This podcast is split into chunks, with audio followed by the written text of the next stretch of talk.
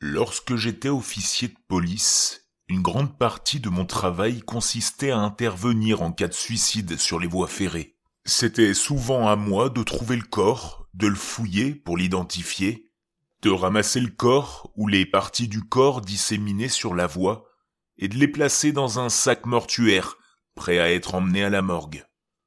J'ai arrêté de compter le nombre de missions de ce type auxquelles j'ai participé. La plupart du temps, l'impact du train avait anéanti le corps, et j'étais là à ramasser des morceaux de chair que l'on ne pouvait pas distinguer. Quelle que soit l'horreur de chaque cas, ils se sont tous fondus en un seul souvenir dans mon esprit. Peut-être un mécanisme d'adaptation du cerveau. Tous, sauf un.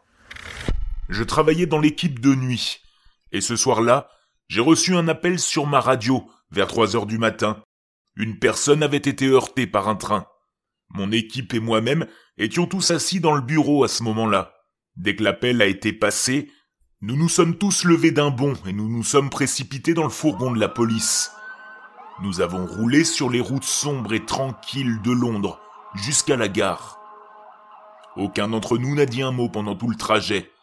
C'était le silence complet. Nous étions tous trop occupés à penser à ce qui nous attendait, à ce que nous allions voir. Une fois arrivé à la gare, j'ai vu les pompiers et le service d'ambulance de Londres. Peu de gens réalisent que c'est nous, les policiers, qui devons ramasser ces cadavres. C'est nous. C'est malheureusement notre rôle. Une fois l'électricité coupée sur les voies ferrées, j'ai marché sur les rails devant mon équipe avec ma torche, à la recherche du corps. Je me souviens qu'il faisait un froid glacial et qu'il n'y avait aucun bruit. Le seul bruit étant celui de mes pieds heurtant les gravats de la voie ferrée. Après une longue marche dans l'obscurité la plus totale, j'ai vu le corps. Je me suis approché du cadavre pour le voir de plus près. Ce que j'ai vu est resté gravé dans ma mémoire et je ne pense pas que ce souvenir me quittera un jour. Les yeux de l'homme fixaient mon âme. Son corps n'était pas réduit en miettes comme dans toutes les autres missions que j'avais connues auparavant. Au contraire, cet homme avait parfaitement placé sa tête sur la voie ferrée, de sorte que le train a décapité sa tête du reste de son corps. À ce moment-là, j'ai fait signe au reste de mon équipe. Nous étions tous équipés du matériel adéquat pour récupérer le corps.